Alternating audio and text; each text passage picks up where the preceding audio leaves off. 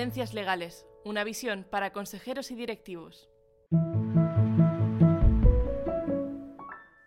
Hola a todos y gracias por escuchar este podcast. Con esta serie de podcasts y a través de un diálogo con nuestros expertos, el equipo de conocimiento de Cuatro Casas queremos reflexionar sobre las tendencias y novedades jurídicas de mayor repercusión en nuestros mercados. Hoy hablaremos sobre la protección de datos, un tema que afecta a todas las empresas que operan en la Unión Europea y que implica importantes obligaciones y responsabilidades. Contamos para ello con Albert Agustinoy, socio de Cuatro Casas y especialista en protección de datos, tecnologías y medios digitales. Albert, bienvenido y muchas gracias por acompañarnos. Oh, muchas gracias por, por, la invitación. Empezamos, si te parece, Albert, con algunas preguntas introductorias. Recordemos que el reglamento de la Unión Europea de protección de datos es aplicable desde hace cinco años, desde el 25 de mayo de 2018 y todas las empresas deben cumplirlo a la hora de gestionar sus operaciones y procesos, en todas aquellas que impliquen el tratamiento de datos personales. Recordemos también que datos personales es toda aquella información sobre una persona física identificada o identificable. Como os decía, me gustaría empezar con una pregunta introductoria que sería si podrías explicarnos cuáles son las principales obligaciones para cualquier empresa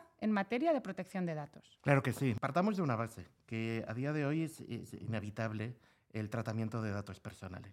Tal y como ha, evolucionado la técnica, cada vez es más fácil y más rápido obtener información de nuestros clientes, de nuestros trabajadores, en definitiva, de todas las personas que nos, rodean para lo cual es imprescindible recabar y, tratar información. Con lo cual ya no hablamos de una distinción entre empresas tecnológicas y no tecnológicas, todas las organizaciones tienen que, eh, de alguna manera, preocuparse de este ámbito. Volviendo a la pregunta, ¿cuáles son las principales obligaciones a tener en cuenta? Pues, en primer lugar, y siendo simplista, en primer lugar, recoger adecuadamente los datos. Tengamos en cuenta que un dato que se haya recogido uh, de forma inadecuada será un dato contaminado y que por tanto esa contaminación pues de alguna manera uh, corromperá o, o, o, dificultará su uso no solo de ese dato sino de la base en la que se incluya. Por eso, ¿qué deben uh, tener en cuenta las organizaciones cuando recojan los datos? Pues, en primer lugar, contar con una base legal suficiente, es decir,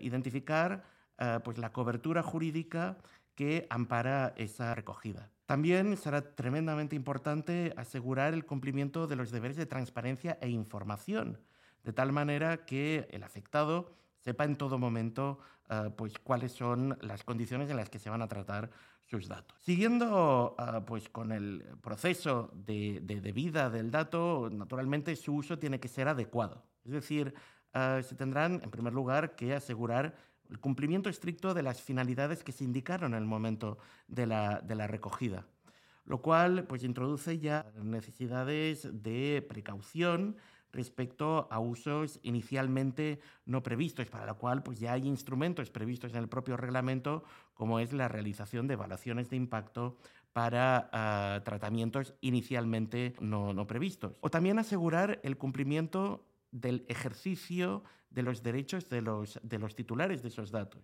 Pensemos que la Agencia de, Protección de Datos es un ente esencialmente reactivo, es decir, uh, actúa con base en las denuncias o las quejas presentadas por usuarios que consideran que sus datos no se han tratado adecuadamente. Y esto ha llegado incluso a anular dos veces los acuerdos que tenía la Unión Europea con Estados Unidos. De hecho, fue un abogado austríaco señor Max el que, ejerciendo su derecho de acceso, escaló el conflicto hasta el punto de, insisto, que el Tribunal de Justicia de la Unión Europea derogara ese sistema, sobre lo cual ya, volveremos. Y, por último, yo diría también que será importante ser tremendamente diligente en la conservación, conservarlo durante el tiempo necesario para la finalidad inicialmente recogida, o también aplicar las medidas de seguridad para evitar que terceros no autorizados puedan acceder a estos datos. Tengamos en cuenta que, conforme a nuestra experiencia, una crisis de ciberseguridad muchas veces a lo que conduce es a que la agencia investigue esa crisis y que de alguna manera quiera rebobinar sobre todos los elementos de cumplimiento que ha hecho esa compañía afectada y de alguna manera la ponga enfrente del espejo y por tanto eh, se requiera su total comprobación de, cumplimiento. Muchas gracias, Albert. Clarísima esta introducción a las obligaciones eh, de protección de datos. En tu experiencia, ¿cuáles serían las principales dificultades que encuentran las empresas en el cumplimiento de esta normativa, de estas obligaciones que nos acabas de explicar? Eh, este es un ámbito tremendamente dinámico. La tecnología que utilizamos a día de hoy no es la misma que utilizábamos a lo mejor hace un año. Y por tanto, lo que debemos asegurar es una constante revisión ante nuevos desarrollos tecnológicos. Como ejemplo evidente, las herramientas cada vez más frecuentes de inteligencia artificial, las cuales requieren de tratamientos masivos de datos o de nuevos tratamientos que no estaban originalmente previstos.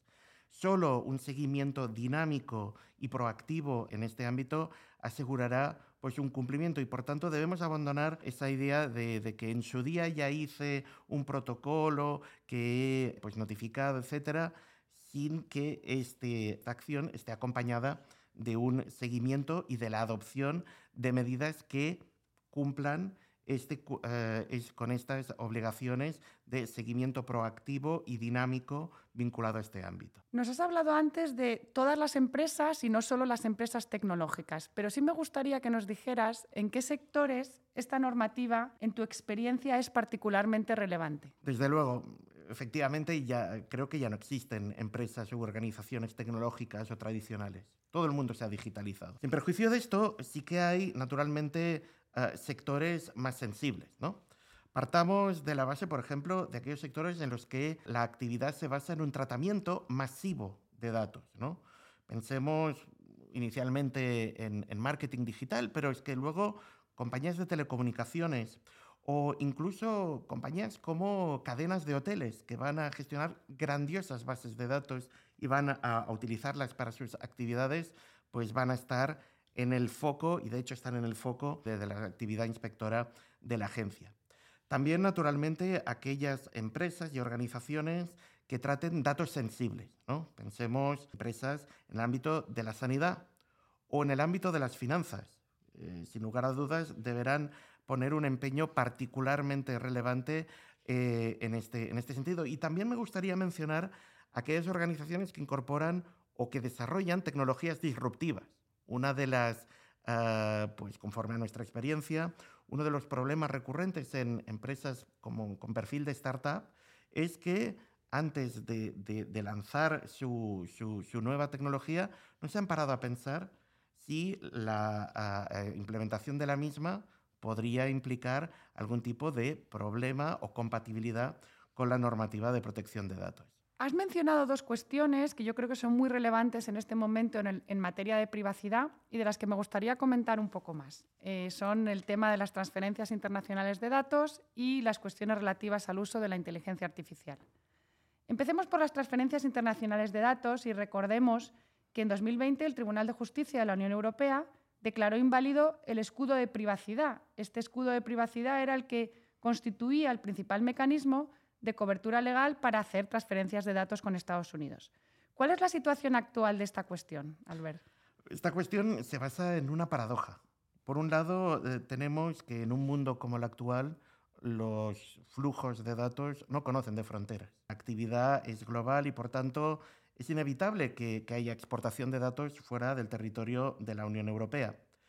Por otro lado, en cambio, tenemos un, reglamento eh, a nivel, insisto, de la Unión Europea que quiere asegurar un objetivo de protección y que, por tanto, la exportación de ese dato no debe suponer un debilitamiento en tal sentido. Y es ahí donde nos, donde nos movemos y de hecho es la gran cuestión a día de hoy. Pues probablemente todos habéis escuchado que la Autoridad Irlandesa de Protección de Datos acaba de romper el récord de multas eh, impuestas con una multa de 1.200 millones de euros vinculada a una exportación de datos a, Estados Unidos. ¿Significa esto que, no se pueden exportar datos? No, no, en absoluto.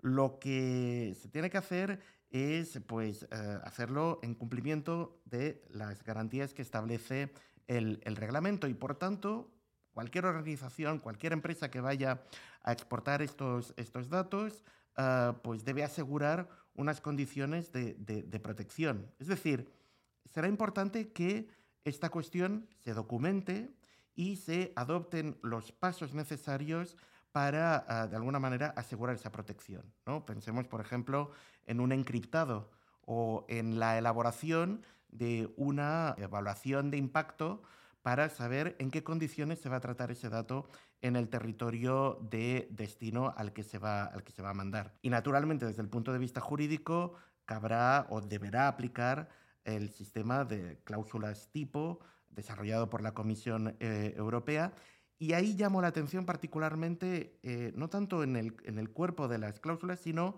en la importancia que tienen los anexos identificando los detalles de la transferencia. Y es ahí donde habrá que establecer unos controles muy eh, eh, exhaustivos que realmente permitan una descripción real del tratamiento vinculado a esa exportación. Por último, también tengamos en cuenta que tras la sentencia a la que tú te referías, acabando con, el sistema conocido como Privacy Shield de autorización de la, exportación de datos de Estados Unidos, a día de hoy seguimos a la expectativa. Por tanto, hasta que no tengamos esa nueva materialización de acuerdo que pueda pasar unos, filtros a nivel eh, europeo, creo que eh, habrá que poner el acento precisamente en lo que he mencionado. Asegurar condiciones de protección, documentar la diligencia en este sentido y, sin lugar a dudas, adoptar cláusulas tipo que, de alguna manera, pues permitan asegurar la diligencia en esa exportación de los datos. Muchas gracias, Albert. Está también clarísimo. Hablemos de la inteligencia artificial. Hace unos meses todos leímos cómo la Autoridad Italiana de Protección de Datos limitó temporalmente el uso de ChatGPT porque querían comprobar si se adecuaba a la normativa de protección de datos. ¿Cuáles son, Albert, desde tu punto de vista, las principales cautelas que deben tenerse en cuenta a la hora de usar este tipo de tecnologías de inteligencia artificial generativa desde la perspectiva de protección de datos? En primer lugar, yo creo que al final la, inteligencia artificial ah, no está exenta del cumplimiento de esta norma. Y por tanto, partiendo de esta obviedad, ah, pues en primer lugar ah, habrá que asegurar el principio de transparencia, es decir, informar quién va a acceder a, los datos que se gestionan a través de estas herramientas, con qué finalidades y a qué territorios se van a exportar para solo mencionar las principales cuestiones vinculadas a este ámbito. También tendrá que, eh, de alguna manera, establecerse un sistema de evaluación de los efectos que comportará para eh, las personas cuyos datos se vayan a tratar por estas herramientas esos datos. Con lo cual, de nuevo, durante cuánto tiempo van a estar en una base de datos, quién va a acceder a ellos, dónde se exportarán y, por tanto, en definitiva, eh, introducir estas, estas herramientas requerirá pues, de elaborar, por ejemplo, una evaluación de impacto de privacidad y también, sobre todo, tener muy en cuenta, aunque nos salimos del ámbito de la privacidad, las obligaciones que se van a derivar del futuro reglamento de inteligencia artificial que está tramitándose. Para terminar, Albert, de tu experiencia asesorando a muchas empresas en temas de protección de datos, ¿cuáles serían tus principales recomendaciones? Yo terminaría con dos recomendaciones. En primer lugar, tener un plan. Es decir, de lo que estamos hablando es de es que la información se ha convertido en uno de los activos más valiosos de cualquier organización. Y por tanto, saber cómo tratar ese activo va a ser, va a ser importante. Luego también, eh, en una línea parecida, y, según también he mencionado, asegurar una constante revisión de los niveles de cumplimiento, particularmente en aquellos casos en los que haya la, o se vaya a producir una introducción de nuevas tecnologías o herramientas o usos de los datos que en definitiva puedan comportar nuevos retos o nuevos eh, sistemas originalmente no previstos en el momento de la recogida o en su posterior tratamiento. Albert, muchas gracias por tu tiempo y por compartir con nosotros tu experiencia y valoración de la normativa de protección de datos. Un placer, muchísimas gracias. Y a todos los que nos estáis escuchando, muchas gracias por acompañarnos.